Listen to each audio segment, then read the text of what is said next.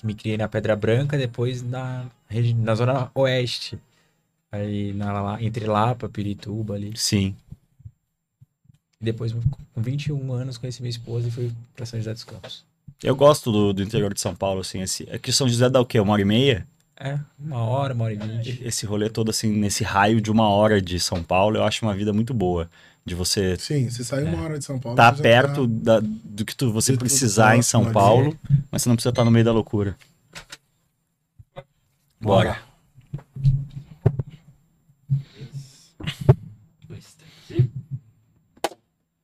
Estamos no ar! Sejam bem-vindos ao TorqueCast, seu bate-papo automotivo no Torque Máximo. Eu sou Felipe Xavier. Eu, Daniel do Amaral. Ô Dan, hoje a gente tá recebendo um cara aqui que é o cara do automotivo, né? Especial. É especial. É especial. Hoje é especialíssimo. Cássio Papazão. Cortez. Pô, vocês me, me deixam constrangidos com essas palavras amigas aí, mas muito obrigado. É, obrigado pelo convite. Um salve pra todo mundo que tá assistindo aí. Seja bem-vindo, Cássio. Prazer, Vamos ter bastante conversa legal hoje, né? Verdade. Bora aí. Vale Ô- tudo. Ô Cássio, como que você começou no segmento automotivo? Ah, tá, É vou- pergunta-chave que a gente Vou pegar aqui o, o fundo do baú. Não, cara, eu sou jornalista de formação e fiz jornalismo porque eu queria trabalhar com automobilismo, principalmente de competição, né? Eu sempre fui um cara na infância, assim, a minha paixão era mais Fórmula 1 do que produto, né? Eu gostava mais de quando chegava quatro rodas, eu gostava do suplemento grid, né, que era a parte de competição. Gostava muito de carro de rua também, mas sempre quis trabalhar com automobilismo. Que top. Aí eu me formei e já contei essa história várias vezes aí, tem no meu livro Movido a Gasolina, se você quiser comprar aí na Amazon. Legal, já É. comprei o, o livro do Cássio. Mas, cara, com a, com a ousadia e, e estupidez que só um cara de 21, 22 anos tem, é, eu fui para os Estados Unidos e comprei uma van, por uma Dodge Caravan 93, por 800 É. dólares, e comecei a seguir o circuito da Fórmula Indy, é, colaborando com alguns sites. E naquela época, 2004, ainda tava aquele racha da Fórmula Indy, né? Tinha a Fórmula Mundial, que chamava aqui no Sim. Brasil, e a Fórmula Indy era kart e RL, né? Então tinha muita corrida. Tinha as 16 corridas de uma e as 16 corridas de outra, ou seja, de março a novembro tinha corrida todo final de semana. E as duas eram rivais, né? Então uma Caramba. não se preocupava com o calendário da outra, né? Então era né? um final de semana tinha IRL em Denver e no outro final de semana tinha é, Fórmula Mundial kart em- na Cidade do México. Então eu fiquei zigue-zagueando os Estados Unidos, cara. Eu, eu tenho um- uma marca aí que eu nunca vou conseguir superar, que eu conheço mais estados americanos do que brasileiros, e eu conheço 28 estados americanos. Caramba. Então, como não tem 28 estados brasileiros, eu nunca vou conseguir cons- conhecer mais brasileiros do que ah, americanos. É, e aí, nessa maluquice aí, acabou que eu chamei. Imagina, né? Tem um maluco brasileiro que ninguém nunca ouviu falar, numa van velha. é, e era muito engraçado, né? Porque de segunda a quinta eu ia de um lugar pro outro, né? É, então eu vivia como um mendigo, cara. Eu dormia na van, Caramba. em beira de estrada, às vezes Caramba. Walmart 24 horas. Vários E- perrengues, né? é, e aí de quinta a domingo, eu era credenciado por um, por um site chamado autoracing1.com, um site pequenininho, existe até hoje. Mas de lá. De lá, de lá. Quando eu tava na faculdade, eu mandava coisas sobre os pilotos brasileiros pra esse cara. Eu era meio que um correspondente no Legal. Brasil. entendeu? Nossa, que Então, legal. quando eu cheguei lá, ele, ele falou. Eu falei, ó, tô afim de ir pras corridas. Ele falou, ó, eu não te pago, mas eu te credencio, que é a coisa mais importante. né? Sim. Nossa, É, então, de quinta a domingo, é, aí eu, a minha vida virava de cabeça para baixo. Aí eu tava realizando meu sonho, que aí ele ia nas corridas, então aí eu tinha hotel, comida da sala de imprensa, café do hotel, banho, ar-condicionado, é, roupa passada, roupa limpa. Então, ficou Já essa. mudou o patamar um pouco. É, não, né? era, era essa, era essa vida. é, é, como é que chama? Médico e o monstro, né? De Sim, segunda a sim. quinta e quinta a domingo. É, e aí a Racer, né, que é a principal revista de automobilismo de lá até hoje, falou: "Ué, esse- quem é esse moleque maluco aí? Vamos contratar esse cara. Hoje eu sei, eles olharam pra mim e falaram: mão de obra barata, né? É, mas aí patrocinaram o meu visto de trabalho. E aí eu fiquei até 2006 nos Estados Unidos, na Racer, aí sim. Aí abriu muita porta para mim, né? Eu realmente entrei na, na indústria do, do, do automobilismo, entrando mais do lado até corporativo, né? De ter contato com as marcas. É, comecei a fazer o site do Speed Channel, que era um canal de, de automobilismo que a Fox tinha nos Estados Unidos. Uhum. E a Fox é bem essa coisa dos Estados Unidos, né? É, eles vinham da NASCAR e aí eles lançaram o Speed Channel. O Speed Channel, na época, era quem transmitia a Fórmula 1 nos Estados Unidos. E transmitia também a, a Fórmula Indy. Então eles contratavam, né, alguém que soubesse de Fórmula 1 e de Fórmula Indy, que era racer. Então Sim. eu editava o site do Speed Channel.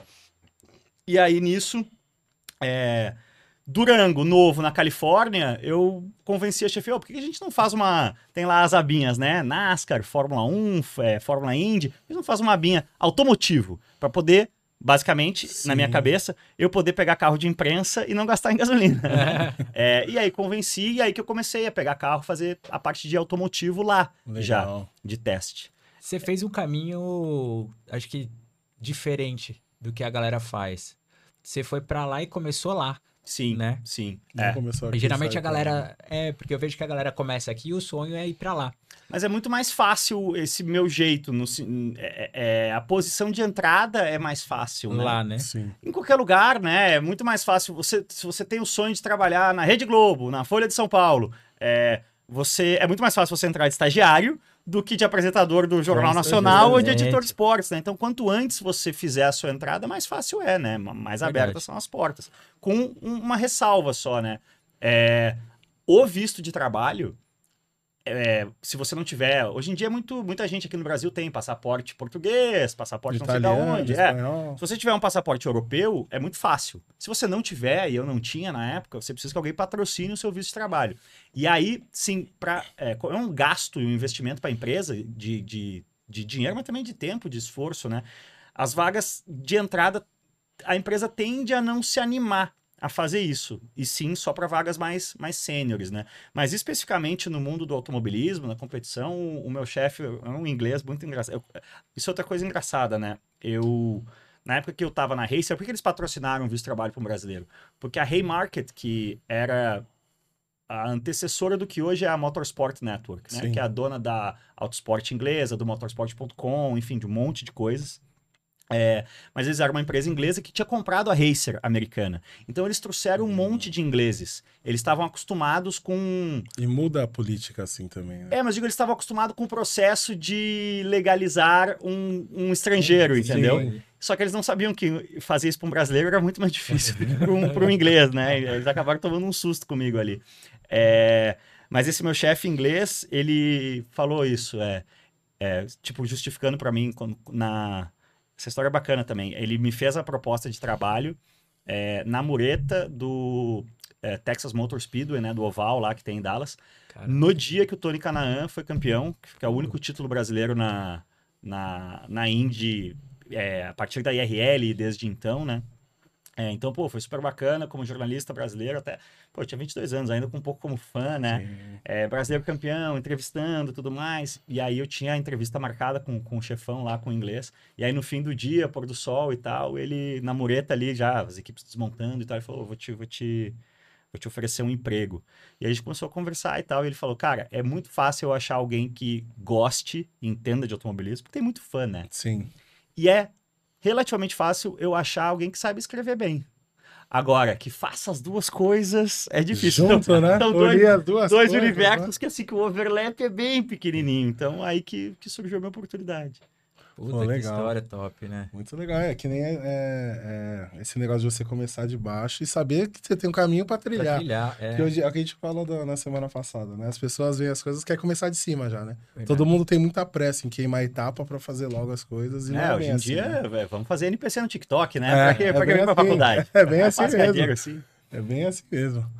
Pô, legal. E aí, como você, depois desse processo todo, falou, agora eu vou entrar na, na internet, vender É, meu conteúdo. Não, na né? verdade tem muita. Eu, eu sou um cara velho, né, Sim. cara? Eu tenho 41 anos. É, tem Não é muita velho, água não, pra pô. passar debaixo dessa eu tô, eu ponte tô ainda. Chegando, eu tô chegando nessa faixa de idade, não pode falar que é velho. É, tá é- é menos né? jovem. Eu, eu tive muita sorte, porque aí esse período que eu estava nos Estados Unidos, 2005, 2006, foi o período em que a Red Bull, mundialmente, começou a investir muito em automobilismo, né? E o mercado americano sempre foi muito importante.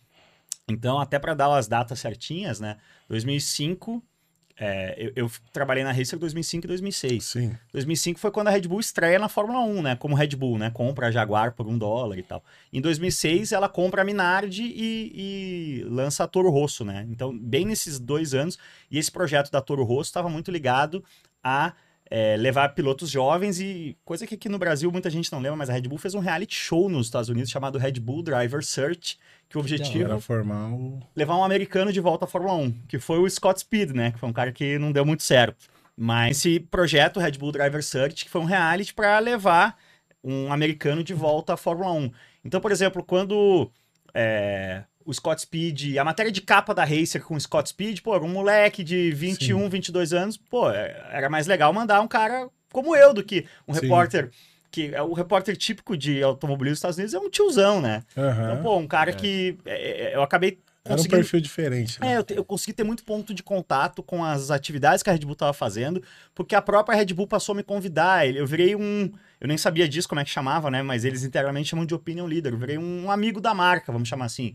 É, a Red Bull trouxe a MotoGP para os Estados Unidos pela primeira vez, depois de muitos anos, lá em Laguna Seca. Fizeram uma casa, me chamaram para passar esse final de semana. Mandavam uma caixinha de Red Bull, umas latinhas é, lá para casa e tal. Então eu, eu desenvolvi relação com eles lá. E aí, depois de dois anos lá, cara, que eu tive a comprovação que o jornalista ganha mal no mundo inteiro, não só no Brasil, eu decidi voltar. Eu saquei que eu tinha feito um, um portfólio, né, um currículo que, ao voltar para o Brasil, era muito forte, né? Isso já é meio de 2009. Isso é 2006. É, Ah, do- 2005, 2006. É, eu volto depois da hum, 500 milhas de Indianápolis de 2006. É, e aí, já volto assim, começo a colaborar com a Quatro Rodas no Brasil. Eu fiquei um segundo semestre de 2006 totalmente freelancer, assim. Até muitas das matérias mais legais do, Sim. do meu livro vêm dessa época, porque eu fiquei com liberdade total, né? Mas aí no fim de 2006 também o, o timing encaixou muito bem, né? A Red Bull Brasil entrou nesse ciclo aí de investimento de automobilismo, né? Lançou uma equipe na Stock Car no ano seguinte. É, no fim de 2006 fez carro de Fórmula 1 nas ruas aqui de São Paulo, na 23 de maio. Tava vindo é, etapa nacional do Air Race, né? Da corrida Sim. aérea, do X-Fighters, que era o Mundial de Motocross Freestyle. Passou a ter um monte de propriedades de motorsport né, na Red muito, Bull. né? E aí eles eh, formaram uma área de motorsport. E aí eles me contrataram. Aí eu Legal. fiquei oito anos na Red Bull, de 2000 e... fim de 2006 até sair para montar o Acelerados em eh, março de 14. Caramba, que legal. Eu ia te perguntar como que nasceu a ideia e É, o projeto do Acelerados.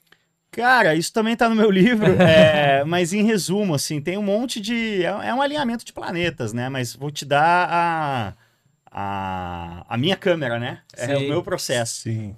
Eu, no meio de 2013, eu decidi sair da Red Bull. É, o meu livro começa assim, é, já tinha, aí, mundo corporativo, né, você fica oito anos, então eu, eu fui promovido, eu virei head nacional de comunicação, já não estava mais no Sim. dia a dia do conteúdo, do Que automobilismo, é o que você mais gostava. que era a né? minha paixão, exatamente.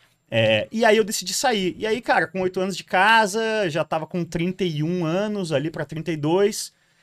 Você sai, você sabe que você vai ter ali o bônus, o acordo. Eu ia ter uma, uma gordurinha assim financeira para Iniciar um projeto novo e você se manter até. mais do que isso, para pensar o que, que eu queria fazer da vida, cara. Porque assim, com 15 anos eu decidi que eu queria ser um jornalista que trabalhava com automobilismo.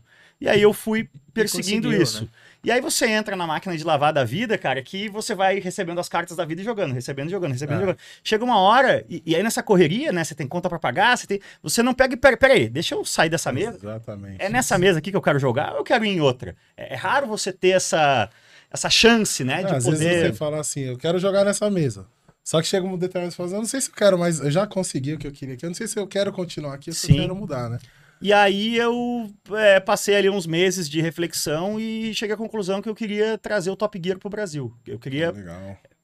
eu era muito fã, todo mundo que gostava muito de carro era muito fã de- desse formato, né? Sim. E a gente tem uma coisa assim no mercado brasileiro, quem é mais entusiasta, de uma frustração muito grande acumulada, né, ao longo ali dos anos 90 e 2000, Sim. que ah, os grandes veículos de, de conteúdo automotivo no Brasil, eles passaram a ignorar o entusiasta, né? A- É. se a gente pegar as duas grandes referências, aí, as duas maiores marcas, né? O Autosport na TV Globo e a Quatro Rodas, né? Que Que é mais ainda é muito forte, né? Mas quando a gente pega o que era Quatro Rodas dos anos 90, né? Era, Muito forte. É. era uma bíblia, né? E era aquela coisa, mano. A gente, ah, isso é fato, né? A galera da Quatro Rodas fala: quer, quer vender revista, bota Corolla na capa, né? a, a, a Quatro Rodas tinha virado muito essa coisa do. Até hoje é a linha deles, né? Eu me lembro que quando saiu, quando surgiu mais ou menos ao mesmo tempo Renegade e Toro, que era o mesmo carro, a mesma caçamba, a mesma plataforma, a mesma motorização. É, muita gente na dúvida, né? Eu me lembro, já o Acelerados já existia, é, as pessoas perguntavam, qual que eu devo comprar? Renegade ou Toro? Eu falo, depende, você precisa de uma caçamba? É, né? Mas aí o comparativo... Exatamente isso. A Quatro Rodas fez um comparativo, Renegade versus Toro. Ganhou a Toro, sabe por quê? A lógica seria, porque tem uma caçamba? Não, porque tem mais concessionários. E o preço... Mais então, essa coisa de extremamente voltada para serviço de consumidor, como se carro fosse é, é, batedeira ou liquidificador ou qualquer outro Sim. produto de consumo, entendeu? E o autosport na Globo muito voltado ao longo dos anos. E isso não é uma crítica, tá? É, isso é por um- Uma observação de perfil de, Mas por quê? atuação. né? Eles não, eles não fazem isso porque são burros, eles fazem isso porque são muito Porque inteligentes. consome, né? Porque a quantidade de pessoas que consome conteúdo de carro é muito maior do que a quantidade de pessoas que gosta de carro. Né? O autosport, que é mais ainda. é- é, a gente fala, né? Broadcasting, né? Tá- a TV é broadcast, né? É. A, a, a mídia massiva é broadcast. As pessoas até não se dão conta do que que é a O cast é isso aqui, né? é, Exatamente. Cast é literalmente você tá disseminando. Broad, amplo, né? Era o broadcast, Broadcast, é o máximo de pessoas que você puder atingir. E no autosport, no caso que é mais ainda a TV aberta no Brasil, é um canhão até hoje, mas naquela época era o canhão. É, é. Como calibrar o pneu. É, Coisa aprenda. básica. Que é porque as, as pessoas que, muitas vezes no Brasil, ainda mais se você pega esses anos aí, a partir do plano real, vai. Muita gente passou a ter carro pela primeira vez, né? E o É. autosport passou a prestar muito serviço. Como é que eu faço pra trocar um óleo? Coisa de quanto, em quanto básica, né? tempo? É. O que é tudo bacana e justo e legítimo, mas. Não é só isso, né? E nós que gostamos? Ninguém vai, vai falar é com a gente, isso, né? verdade. Tinha essa, essa frustração. A Vitória acumulada. tá fazendo isso na- no Ah. canal dela, né? A dona do meu destino. A dona do meu destino, bem, é. é. É, mas aí Pro hoje. público. Então, mas aí é o narrowcasting. Hoje em É, dia, né, com a, com a rede social, todo mundo é o seu canal. E aí, mano, vamos fazer um perfil aqui para pessoas que gostam de camiseta laranja e da cambalhota para trás? Vamos, vai, vai encontrar o seu público, entendeu? É, o, o que me frustrava e frustrava muita gente é que num Brasil de 200 milhões de pessoas, é, se a, a gente deve ter. Não, vamos lá, vamos aos números. A gente tem uma frota de 50, 60 milhões de carros. De carros. É, mas a gente tem 10, 15 milhões de pessoas que gostam, Gostam. pra caramba de carro. Que e é um ninguém. público gigante. Ninguém tava falando com esse É um público, público gigante. gigante. É, então, o Top Gear, o que, que, que acontecia com essa galera? Consumia muita coisa de fora, né? É, até hoje, pô, Meio que se obrigou. E a Discovery Turbo deu um up, acho, muito grande nessa. É um pouco, cara, mas o alcance desses canais acaba era muito pequeno, assim. Assim, Ainda perto do que era limitado, possível. né? é, é. Ainda era muito limitado E perto- do que tinha TV aberta. Qual, né? qual é o outro. o Globo, né? a, a outra ficha, né, que vira é o lance da rede social, do YouTube, né? É, então, a- a partir do momento que, que, que surge rede social, surge o streaming de vídeo, você pode é, falar com essas 15 milhões de pessoas de forma massiva e sem, sem custo, né? O Sim. acesso a esse público se torna bem mais fácil. E se torna segmentado, que você consegue falar especialmente para esse, esse público. público. claro. né? Mas então, voltando, é, e aí eu passei a empreender vários esforços nesse sentido. É, é, falei, inclusive, com a BBC, né? É, Que top. É, custa 750 mil pounds por ano é, licenciar a marca Top Gear no Brasil. Custava em 2013 para 14. De cara eu já falei, peraí, isso não faz sentido, né? 700 mil libras vezes 6, 3 milhões e meio de reais para usar a marca usar a Top, Gear, Gear? que é só um nicho desse nicho dos 15 milhões que... Não Não, vale os 3 vamos juntar três caras e fazer o motores bacanas, entendeu? É. Que dá, dá no mesmo.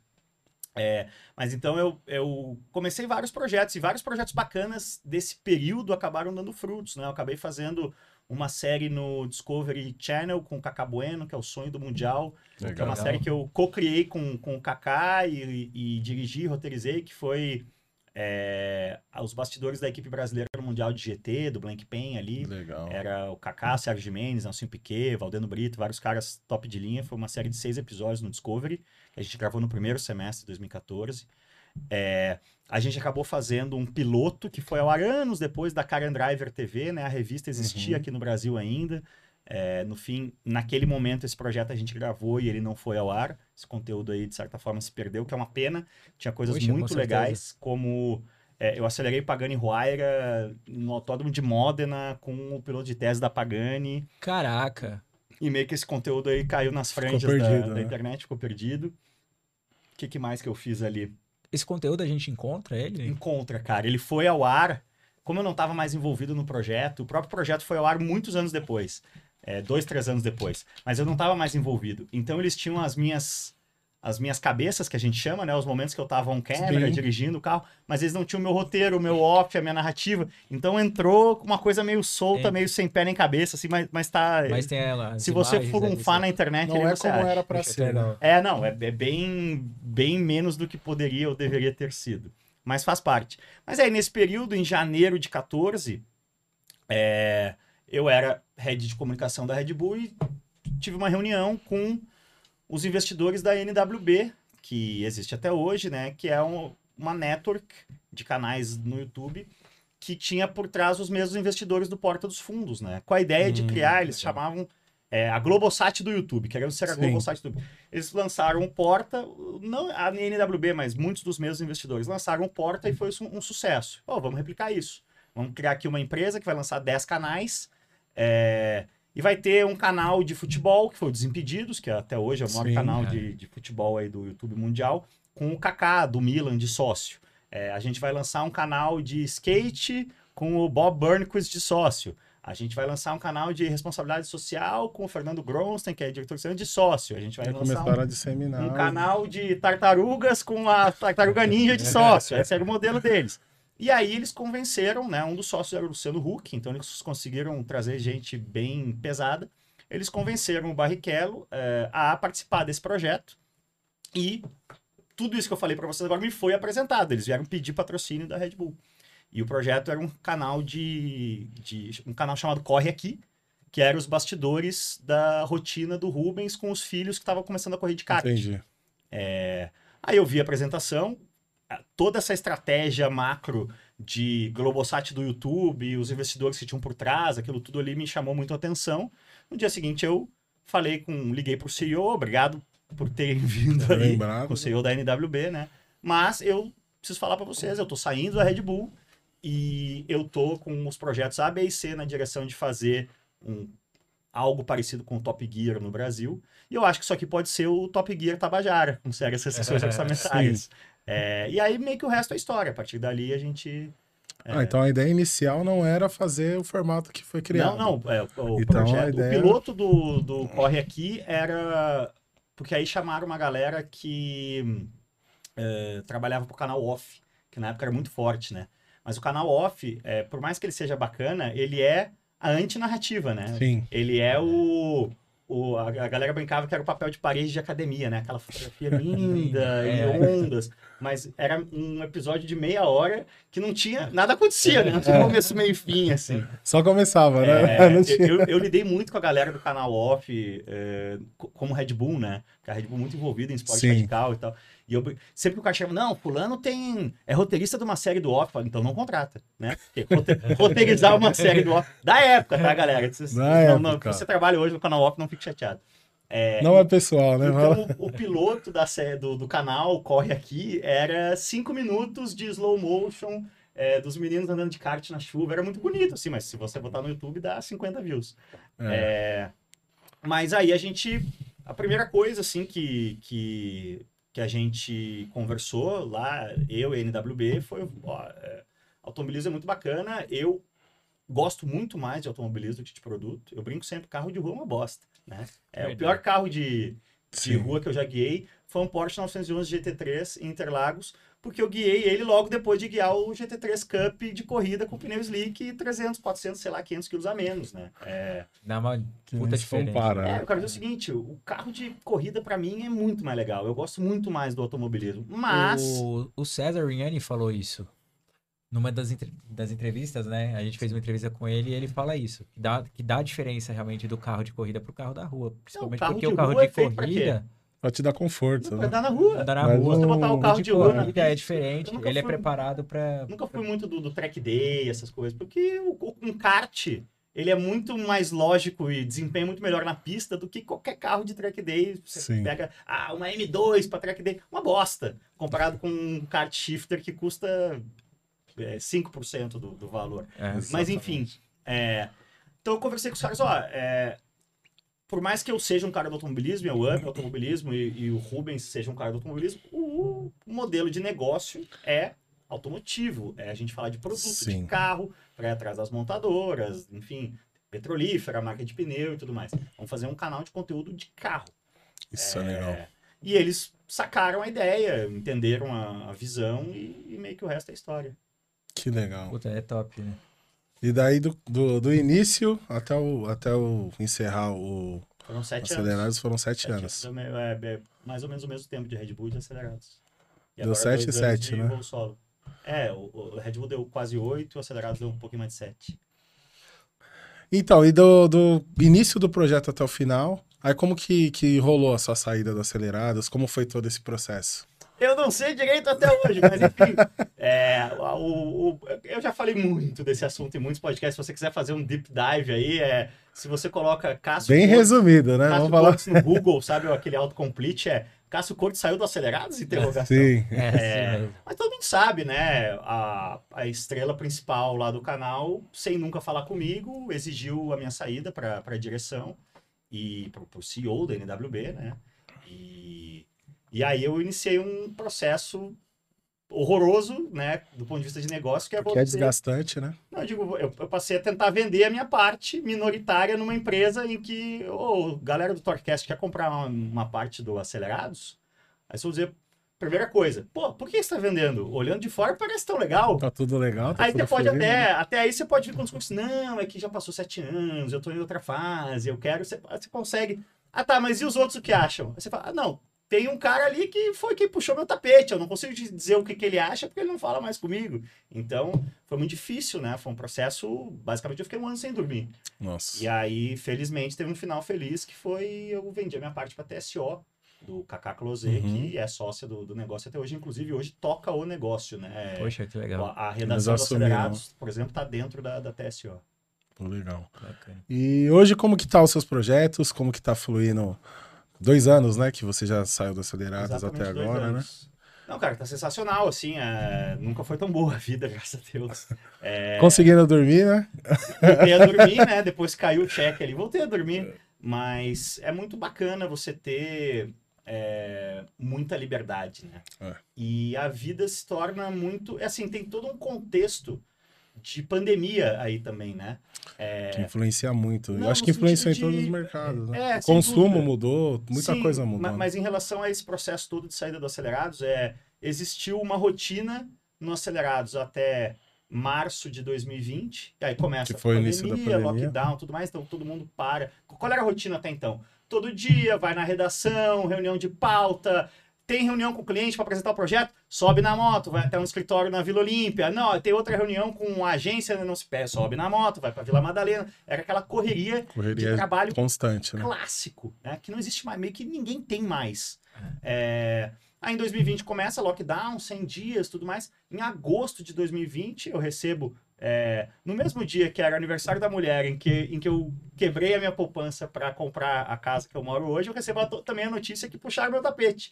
É, Aí você começa a entender o ano sem Em à pandemia ainda, né? Em tem pandemia, essa. tava super Foi um fácil de- agravante, de, né? trabalhar e foi, foi super, uma grande empatia aí, uma grande brodagem, é, um grande senso de, de ser humano, né? Sim. Mas enfim, é, então, é, aí se inicia esse processo que se conclui em agosto de 2021, exatamente Um 365 dias depois. É o aniversário da minha mulher, eu recebo a notícia que eu preciso sair e no aniversário da minha mulher, um ano depois, eu concluo a venda. É, e aí, quando eu. Ok, a partir de agosto de, de 2021, exatamente um pouco mais aí de dois anos atrás, eu lanço meu canal, vou pra rua e, e começo a, a fazer meus corre, né, meu? Mas o que eu quero te dizer? A partir de aqui, daqui, é, não, por mais que eu esteja. Aí eu, eu fiz parcerias de, de conteúdo, eu sou meio que um. É, Eu criei uma espécie de ecossistema no meu entorno, né? Então, por exemplo, eu escrevo sobre carros para o Brasil Journal, que é um dos principais Sim. portais de economia do Brasil. Eu comecei ali em 2021, passei a, ser um dos apresentadores do Auto Mais, no Band Esportes, na TV. Agora não tô mais, porque o, Auto Mais parou de com projeto de televisão. Mas, enfim, eu, eu continuei trabalhando para grandes veículos. Fazendo os pra- projetos só grandes. que né? numa realidade pós-pandemia. Se eu fosse, sei lá, ser um- o editor de autos do Brasil Journal em 2019, provavelmente uma vez por semana eu ia na redação, ia conversar com a galera, Sim. tomar um café, e, né? Hoje em dia não Hoje tem não mais isso, mais. é muito maluco. Então é uma vida É que a você tem- pandemia, a pandemia ela veio, ela bagunçou tudo, mas ao mesmo tempo, quando acabou, ela mol- moldou um cenário diferente, né, de atuação para todos, né? Eu acho que quase todos os mercados, né? Então hoje eu tenho uma vida muito diferente do que eu tinha é, até 2019, porque o mundo também é, é O diferente. mundo né? mudou, né? E nessa coisa de você ter um canal de YouTube, né? Eu sempre falo, vale para podcast também. Ah, eu quero lançar um podcast. Eu falo, você tem assunto para 52 episódios por ano?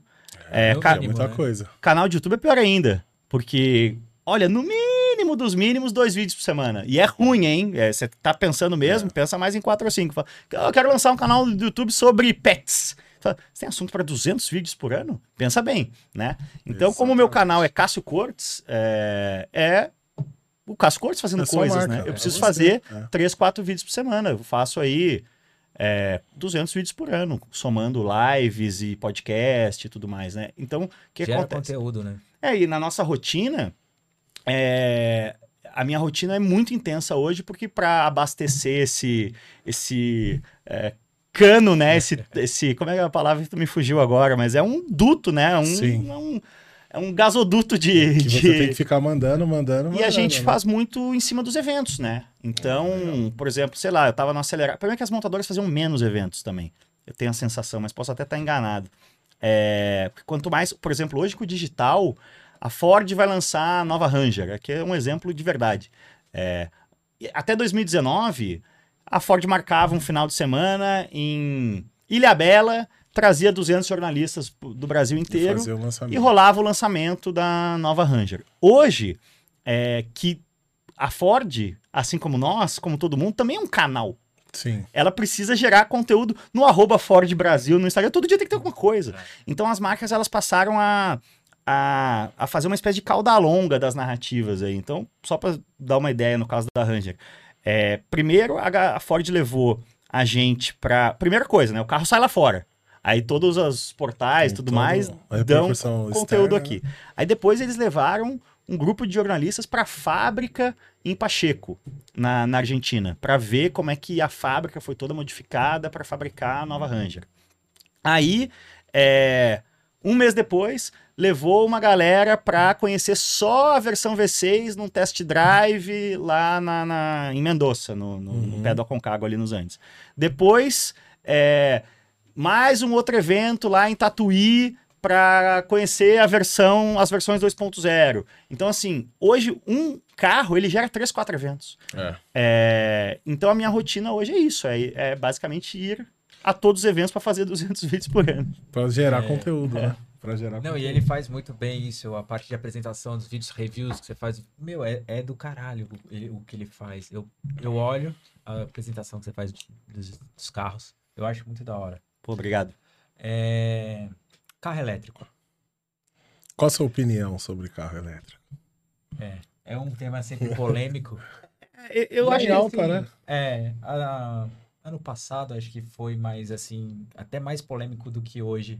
Mas tá vindo novos carros, como o Hora, né? Como. É, só que tudo isso a gente já sabia Dolphin. há muitos anos, né? É, essa é a questão do carro Que Era elétrico. uma tendência que vinha, né? É, existe uma diferença muito grande. Muita gente acha que eu sou um defensor do carro elétrico. É, eu não sou um defensor do carro elétrico. Eu sou um defensor da Evolução e tecnologia. também. Mas especificamente nesse caso, eu sou um defensor da mobilidade sem emissão de carbono, porque hoje é 24 de setembro, 25 de setembro a gente está gravando, é, 26. a 26.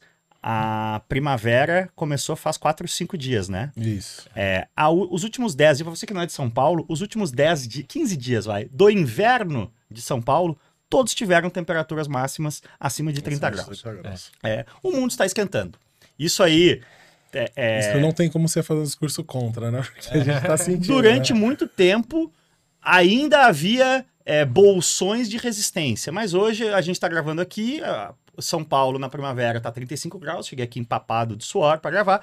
E, por exemplo, a minha família, que tá lá em Porto Alegre, eu sou de Porto Alegre, tá caindo. É, cara, ciclone é uma palavra que entrou no léxico, na, na, na- na rotina de quem mora em Rio Grande do Sul e Santa Catarina. Eu É. morei lá até os meus 22 anos, até 2004. Eu E nunca nunca tinha passado por um ciclone. Hoje é dois, três ciclones por ano. Então, depois de muito tempo de debate, tá, finalmente estamos de acordo. O planeta está esquentando, o clima está mudando. Isso é uma primeira grande percepção errada. Agora vai ter um cara comentando, mas as minas de lítio e não sei o que, o carro elétrico não é uma solução verde. O carro elétrico, ele nunca foi proposto como algo de impacto ambiental zero. É, ele sequer foi proposto, né? O que, que aconteceu? Quando os países de primeiro mundo, isso é uma outra coisa engraçada, né? A gente aqui no Brasil, zona tropical, onde é que tá o dinheiro, a mídia do Brasil? É, na zona temperada, né? Sim. Quase tropical. E outra, São Paulo, 800 metros de altitude. É, São, São Paulo é uma bosta, tá? Eu adoro falar mal de São Paulo. Gaúcho adora falar mal de São Paulo. Mas tem um mérito fantástico de São Paulo que eu adoro.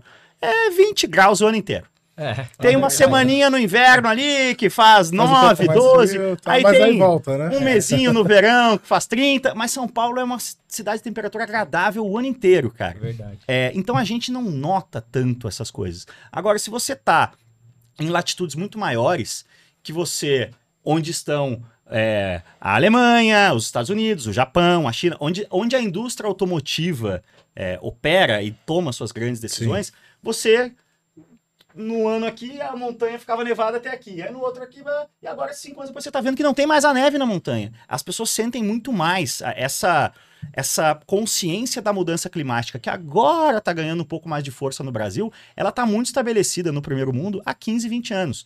É, eu diria que um um marco zero disso é aquele filme do Al Gore lá, Uma Verdade Inconveniente, que é de 2003. Ali que o mainstream, vamos chamar assim, do, do primeiro mundo saca, eita, o mundo, o clima tá Tá mudando, mudando. e tem a ver com o CO2 que a gente emite. Ali o- caiu essa ficha para boa parte do mundo. Bom, aí a gente tem países de primeiro mundo com governos responsáveis. Olha só que loucura, né? Outra coisa que a gente não, não tá acostumado. É, em 2016, o parlamento da Alemanha, que é um dos países mais determinantes nos rumos da indústria automotiva, ele fala: olha, 2030 não pode mais vender carro que emita carbono aqui na Alemanha. 2016. Acabou, acabou. Se vira. E não, É, não, quero dizer o Se seguinte. E, primeiro, grande frase, se vira, porque é o seguinte: em nenhum momento, nenhum governo falou, a partir de tal ano tem que ter carro elétrico. Todos os governos, primeiro da Alemanha, depois a Europa como um todo, o Parlamento Europeu, depois a Califórnia, depois o Japão, depois a China, E foram aderindo, né? todos eles falaram o seguinte: a partir de um momento tal, na maioria dos casos 2035, é, não pode mais emitir CO2. Pronto, só isso. O que, que acontece aí? O que, que passa a existir? Uma, um mercado aberto, uma corrida. Então, se você tá. Ah, mas o carro a hidrogênio é muito melhor. Na teoria, talvez, sim, até vou te dizer que sim. Só que o carro a hidrogênio ele entrou nessa, nessa concorrência que se abriu Sim. ali a partir de 2016. E no primeiro momento ele perdeu. Por quê? Verdade. A grande vantagem do carro elétrico são duas, né? O, o carro elétrico ele ganhou uma, uma competição pelo. é, a- a competição era quem vai parar de emitir CO2 em 2035 e manter nós, montadoras, como Sim. negócios que conseguem vender milhões de carros por ano e faturar é, Exatamente. bilhões e pagar nossas contas. Tem que, ser um tem que continuar sendo um negócio lucrativo, só que tem que achar alternativas viáveis. Lucrativo né? é quase é quase luxo. Tem que continuar a existir o negócio. Tem que ser viável, né? Exatamente. É, o carro elétrico ele se tornou viável por uma questão de custo. E por que, que ele venceu? Como tudo, né? É, no- na, na, na indústria, na macroindústria capitalista ou na macroeconomia capitalista. É, quais são as grandes vantagens competitivas do carro elétrico? Primeiro, a tecnologia de bateria. É, pega o seu StarTAC de 97, compara com isso aqui, você entende Exatamente. a gente veio, o primeiro carro elétrico vendido para o público ali nos anos 90, o, o EV1 lá da GM, era bateria de chumbo ácido, em 96. É, depois a gente foi indo e tal, bateria de íon lítio, que foi o grande mudador do jogo, né? Que é essa bateria aqui. Agora a gente já está indo para bateria de estado sólido, bateria de fosfato de lítio. O ponto é, assim como a capacidade do seu iPhone a cada ano vai evoluindo com rapidez, a densidade energética da bateria é, você olha para os carros elétricos ali que começaram a ser vendidos mais em massa, ali, BMW 3, Renault Zoe 2012, é, putz, ainda era uma bateria grande e pesada para uma autonomia pequena, mas era 5% melhor que no ano anterior. No ano seguinte, 5%. Foi Assim, evoluindo. mas, mas a gente já sabia, a curva já estava ali, entendeu? Isso que eu quero dizer. vamos voltar à origem da pergunta, se eu sou a favor ou contra o carro elétrico. Tudo que eu tô dizendo até agora, não sei se vocês separaram, não tem nenhuma opinião. É, eu só dei questão, informação. é. Só dei informação. É que dá trabalho. Bah, como dá trabalho. É muito mais fácil você falar, ah, o carro elétrico já morreu três vezes, vai morrer quatro vezes. É mais fácil. Mas se a gente se informa, a gente Você começa a constrói, analisar tudo. constrói a narrativa. É... Ou seja, a evolução do carro elétrico, é, é, plotando essa curva e a partir do momento que a Alemanha, um dos maiores mercados, determinismo fala, em 2016, acabou em 2030, Vai que- acontecer isso aí, não tem. vai volta. acelerar, porque o- as, as montadoras estão sendo obrigadas a investir. De modo que hoje a gente tem um BMW iX por 60 mil euros que faz 800 quilômetros com, com Uma autonomia, carga. autonomia. A minha tá combustão. aumentando também. Só vai aumentar, só vai aumentar com a bateria de estado sólido e tudo mais. Mas assim, a questão da autonomia também é, é outra coisa que. Porque o que- tempo de carga não é tão grande pra você falar de. de A autonomia, ninguém. fa- Ah, o- qual é a autonomia do Onix versus a do HB20? Não, o HB20 tem 420 km de autonomia, o Onix tem 380. Vou comprar o HB20. Ninguém faz Ninguém esse faz cálculo. é. A questão é o quão fácil é você recarregar. O carro Sim. elétrico ele parte do princípio de necessidade de você carregar em casa. E aí, voltando ao argumento inicial, por que, que ele venceu? O carro a hidrogênio, por exemplo, que também é muito limpo e interessante. Porque uma bomba de um posto de hidrogênio, cada bomba custa um milhão de dólares. Sem contar E- pra você, o armazenamento do hidrogênio é muito mais Por causa caro, disso. Tudo Exato. isso, é. É, cê- o hidrogênio você tem que é, comprimir a 40 mil PSI, enquanto que no carro elétrico, ó, tá aqui, ó, o posto tá ali, a tomada. Todo lá, mundo tem um e- posto de combustível em, Em casa. casa. De casa. É, então, assim, a, a premissa da massificação do carro elétrico, ela parte do princípio de você vai carregar na sua casa. É, como? De novo. Ah, mas na Europa eles queimam carvão. Sim, é todo um processo, galera. A coisa é lenta. Em 1909 já existia o carro a combustão. Em 1905 já tinha carro a combustão no tinha. Brasil. Foi Mas sabe qual era o os melhor jeito de séculos, você, do Rio para São Paulo? De charrete. Era melhor. Levou 10 anos para a estrutura do carro ganhar da estrutura do cavalo. Sim. A gente está ainda um pouco nesse processo. A gente já está no Brasil, que é um dos países mais atrasados do mundo, cara. Verdade. Eu já tenho como carro primário em 2000 e, desde 2021 um carro elétrico. E é, eu consigo viajar de carro para basicamente todos os lugares que eu gostaria de viajar de carro. Mas eu não estou dizendo que, nossa, venda agora o seu carro combustão, tenha apenas um carro elétrico, porque hoje em qualquer lugar do Brasil já dá para você ter só o carro. Não, ainda não. Mas faz parte do processo, a coisa está andando. É, para a gente concluir o, o raciocínio, a premissa é que você vai abastecer principalmente na sua casa. É, ah, mas na Europa queima carvão? Sim, quando tem o Putin fazendo loucura, dá, mas mesma coisa da curva. É, todos os governos desses países estão querendo reduzir a emissão de carbono. Para onde a gente está indo no mundo daqui a 10, 15, 20 anos? A gente está indo para uma mobilidade elétrica individual, em- que o principal lugar que você abastece é na sua casa, que você tem uma rede de carregadores ultra rápidos nas estradas para você poder viajar, que que hoje já está. vou te dizer, ao fim de 2024 já vai ser radicalmente diferente do que é hoje. É, a Volvo, por exemplo, falando só de Volvo, eu tenho um Sim. XC40. É, a Volvo, Elétrico. elétrico. Não, eu, eu tenho como carro. É top, não é esse carro. Não, é, faz de 0 a 100 em 4,8 segundos. O Certo. EX30 Twin Motor que chega no que vem faz em 3,6. Um carro que vai custar 300 mil reais. Sim. Faz de 0 a 100 mais rápido que uma Ferrari Enzo de É. 8 anos atrás, 9 anos atrás. É, mas, por exemplo, para falar só de Volvo, é, a Volvo já, já colocou 18 carregadores ultra rápidos no Brasil. Na verdade, 10 já estão operacionais e 8 estão em fase de, de implementação. Com esses carregadores, a partir de São Paulo, você vai para BH, você vai para Curitiba, você vai para o Rio, você vai para o interior, para Ribeirão Preto.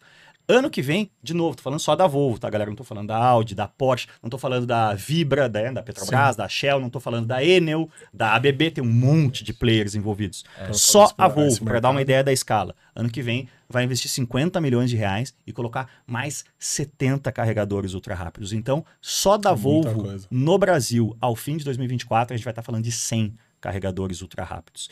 É, Agora sim, vamos terminar todo esse grande arco. Qual é o futuro da mobilidade? Por que, que os políticos é, tomaram essas decisões e, e, para onde a, a macroindústria conectada da mobilidade, que envolve energia e tudo mais, é, está indo? O carro elétrico, carregado principalmente na sua casa, 95% do tempo, 5% das vezes que você for viajar, você vai usar essa rede de carregadores. E da onde vem essa energia? Solar eólica e nuclear. Energias limpas, né? Energias limpas, é. Ainda tem, em muitos lugares do primeiro mundo, tem uma resistência à energia nuclear, porque, enfim, tem todo o histórico de Chernobyl e esses traumas. Sim. Mas é, a energia nuclear, ela é, se você transformar, é Einstein, né? E é igual a m vezes c ao quadrado. Se você pegar os átomos desse celular aqui e transformar em energia, você abastece São Paulo inteira por 5, 6 dias, né? É, é, é inevitável a, a vitória é uma palavra forte, assim, mas nesse contexto de necessidade aguda de descarbonização do mundo, não vai ter como a gente não abraçar, como humanidade, estou falando, a energia Sim, nuclear. sim. né? Com mais uma ressalva: o Brasil nem precisa. O Brasil tem 80% da matriz energética hoje, porque a gente é abençoado com muito sol, muito vento Verdade. e principalmente muitos Muitas rios, né? A nossa matriz é muito hidrelétrica. Pô, legal. E nesse caminho aí tem muita gente falando de híbrido, né? De elétrico, híbrido. E a GM, eu acho que foi a GM que falou que ah, o ponto dela é de combustão para elétrico e não, não quer explorar o híbrido, né? É, o híbrido, ele é, assim como o Renault Kwid, o Chevrolet Onix e o Hyundai HB20, Sim. o híbrido ele vai ser uma solução barata para países de baixa renda como o nosso, né? Mas é uma coisa muito importante. Ele vai continuar existindo, principalmente no Brasil, que a gente tem o etanol também, que torna ele mais limpo ainda, né? Exatamente. Mas o ponto, o que que é importante entender? Os projetos globais, as montadoras, elas é, visam sempre a economia de escala. Cada vez menos você tem projetos é, específicos para países. A China é uma exceção, porque é um mercado tão grande que a China por si É um só. outro público, né? é um- não, e a China por si só é uma escala glo- Ah, global, mantém. né? A China vende quase 30 milhões de carros por ano. É, se você somar Estados Unidos e Europa, dá isso, né? Todos os países da Europa, mais é, é, os Estados Unidos, dá uma China. Não, uma China. É, mas tira a China e, e os Estados Unidos também um pouco, mas a imensa maioria dos modelos são feitos é, em escala global para o público global. Principalmente quando a gente fala das marcas premium. As marcas premium, por isso que eu falei na China. Fora a China, elas não têm nenhum modelo. Nunca existiu é, um Volvo desenvolvido especialmente para o mercado brasileiro, um Audi, uma Mercedes, é, eu digo um modelo, né? É, porque o volume que o Brasil faz desse tipo de carro é muito pequeno. É, o Golf, esses pro- projetos globais das marcas generalistas, todos esses projetos, a partir de 2030, 2031, 2032, em alguns casos, mas definitivamente, em nenhum, sem exceção, de 2035 em diante, todos esses carros vão ser 100% elétricos. Ou seja, de cara, qual é o estado da eletrificação no Brasil? Bom, a partir do patamar que hoje a gente pode chamar de 250, 300 mil reais no- no, Você acha que vai popularizar? Vai chegar uma hora que isso. A gente vai, assim, popularizar. Carro, sei lá, elétrico de 70 mil carros. É. Quanto, é o, qu- quanto custa o carro a combustão mais barato do Brasil hoje? Acho que é esse valor, uns 70, É, 70, 70 mil reais. Eu, porque Isso- isso tem é- um preço de desenvolvimento. em Isso é cima, né? popular? Não, Já por isso que não eu é. falei. Quanto custa o carro elétrico mais barato do Brasil hoje? 140? 120. 120, é. É, é, ou seja, de novo, curva. Há quantos anos a gente está do ticket de entrada do carro elétrico ser o mesmo do carro a combustão? Quatro, cinco, seis? Não mais do que 10. Certamente não mais do que 10. Ou seja, em 2030, o carro elétrico vai custar a mesma coisa que o carro a combustão. Vai ser popular. Ah, o trabalhador que ganha salário. Infelizmente, no Brasil, nunca comprou carro Nunca comprou zero Carro, é. nunca comprou carro e não vai, vai continuar não podendo comprar. É, a gente é o 80 O renda per é capita esse, do mundo, né? A gente é um país pobre. Pobre. A gente só tem um mercado com alguma relevância porque a gente também é um país muito grande, né? Então, a, Então a nossa no bolha volume, de né? pessoas não pobres, volume. ela é do tamanho, sei lá, de uma Espanha, né? Sim. A gente tem uma Espanha dentro... no- nos anos 80, que o Brasil era bem mais pobre, é, existia um- uma, uma alegoria que se usava muito na imprensa, tal, que era a Belíndia. O Brasil era Belíndia. Era a junção da Bélgica com a Índia. Era uma Bélgica dentro de uma Índia, né? A, a Bélgica sempre comprou carro, a Índia não compra carro. É, mais ou menos isso. Independente se é combustão ou elétrica. Cássio, muito bom papo. Pô, mas já? É, se você tiver mais tempo, a gente estica. Não, vai, até mais 10 minutos a gente tem mas se quiser encerrar também, a gente já foge do Não, programa. foi dentro do, do tempo que você passou pra gente aí, mas muito bom papo. É, é sempre bom a gente é, enriquecer né, essas ideias, Pô, aprender. Pra É uma aula, né? É uma, aula, com certeza. Uma aula. Eu queria que você falasse se tem projetos futuros. Ah, cara, eu, eu gostava muito dessa comunidade do Orkut, né? Que é tô com os projetos aí. O que, que você tá fazendo? Ah, eu tô com os projetos aí. A gente sempre tá com os projetos aí, né, cara? Hoje eu tenho. é, é, várias marcas que com quem eu trabalho junto, que eu crio conteúdo, né? Vem muito do meu do meu tempo de Red Bull, né? Essa coisa do branded content, de, de ajudar a, a criar e pensar conteúdos para as marcas, muitas vezes para os canais das marcas, né? Muitas vezes também para os meus canais. Então eu tenho parcerias muito bacanas aí, já de alguns anos com a Motu, com a Delinte, Legal. é, com a Cavac, é, com a Porto. Então, a gente está sempre trabalhando em, em projetos, é bom. mas a gente também dá umas ciscadas aí, apesar de todo o pragmatismo que eu falei de como tá difícil fazer coisa para TV aberta hoje em dia. é, a gente ainda está envolvido aí com algumas tentativas de projetos de televisão, é, enfim, é, podcasts. Isso é hoje em dia, cara, é, não é mais é, o meio, né? O importante é, a mensagem. A então, mensagem. Exatamente. está sempre correndo atrás. É aí. levar a voz, né? É, exatamente. Não é feio. A informação, né? Sim, tem que aprender muita coisa. Eu acho que o legal que a gente comentou até no, no podcast anterior, é que não tinha nada a ver com carro, a gente falou de outros assuntos, é, é realmente a gente levar a, um conteúdo que a gente sabe que as pessoas gostariam de ouvir. Porque eu acho que às vezes a televisão, a- agora acho que até mudou um pouco isso, mas é assim, o conteúdo é esse, vocês têm que consumir isso. Hoje já não é mais assim, né? O que que eles querem ouvir? O que que a gente tem que É, levar? o que é muito perigoso pouco, até, né? Tem, tem o seu lado É, bom e o seu lado ruim lado disso, lado né? Porque ruim. aí as pessoas entram nas suas bolhas, nas suas câmeras de eco Exatamente. e só ouvem o que, o que querem ouvir, né? Não, não- acho que tem que desenvolvem ter, senso tem que ser crítico, uma né? coisa mais eclética, né? Pra todo mundo, pra pra todos os públicos, né? Também acho. A TV aberta direcionou por muito tempo, muitos anos, né? O, o como fazer, o como ser, o que tem. E com a chegada do streaming, isso melhorou muito. A chegada da. Essa evolução da internet melhorou muito. Isso. É, melhorou algumas Hoje- coisas e piorou outras, né? É, não, Potencializou dúvida. algumas coisas É. pro lado ruim também. né? É. Eu, Porque- eu, particularmente, não assisto TV aberta, bem, Sim. bem raro.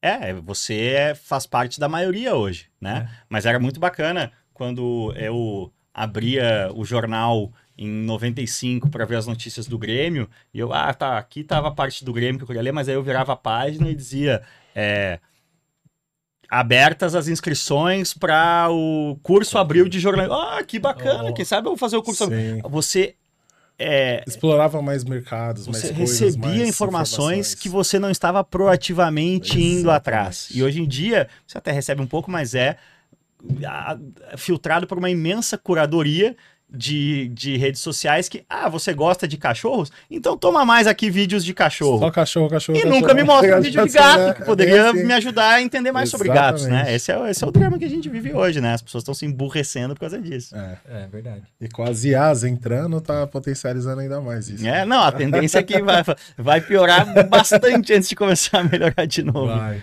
Esse sentido. Mas, Cássio, obrigado é, por atender nosso convite, né, Fê? Sem dúvida, o Cássio, cara, foi muito parceiro né, em, em aceitar o convite. Já tem um tempo que a gente tá tentando. Não, é, tá difícil bater as agendas. Aí, Mas a né? gente- Mas deu Pra certo. quem acompanha a gente, sabe que a gente não grava de dia de semana, né? Muito, muito raro. É. E sempre de sábado.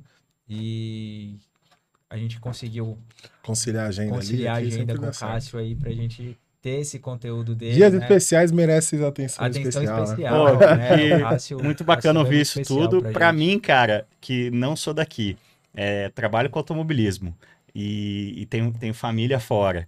é, passar um final de semana de folga em São Paulo, de jeito nenhum. É difícil. Ou eu tô né? na pista, e se eu tô de folga, eu, eu Tá ou família. tem família, lá. ou eu vou sair dessa loucura E tá aqui que é São Paulo. certíssimo, tá É, certíssimo. tá certíssimo mesmo.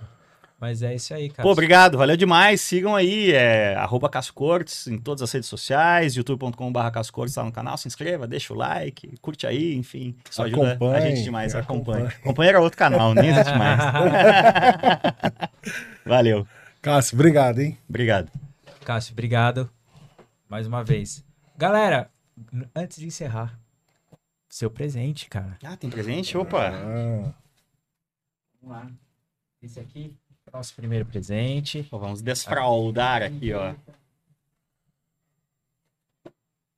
Chique, hein? ó, Torquecast. TorqueCast. É, torque move carros, né? Potência só Torque vende Move carros. E aqui é um presente do nosso patrocinador. Obrigado.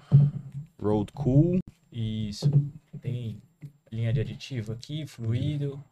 Kit completo. Kit, completo. Deodorizante pra colocar lá no Volvão. Boa, virar para bom uso. Tá bom?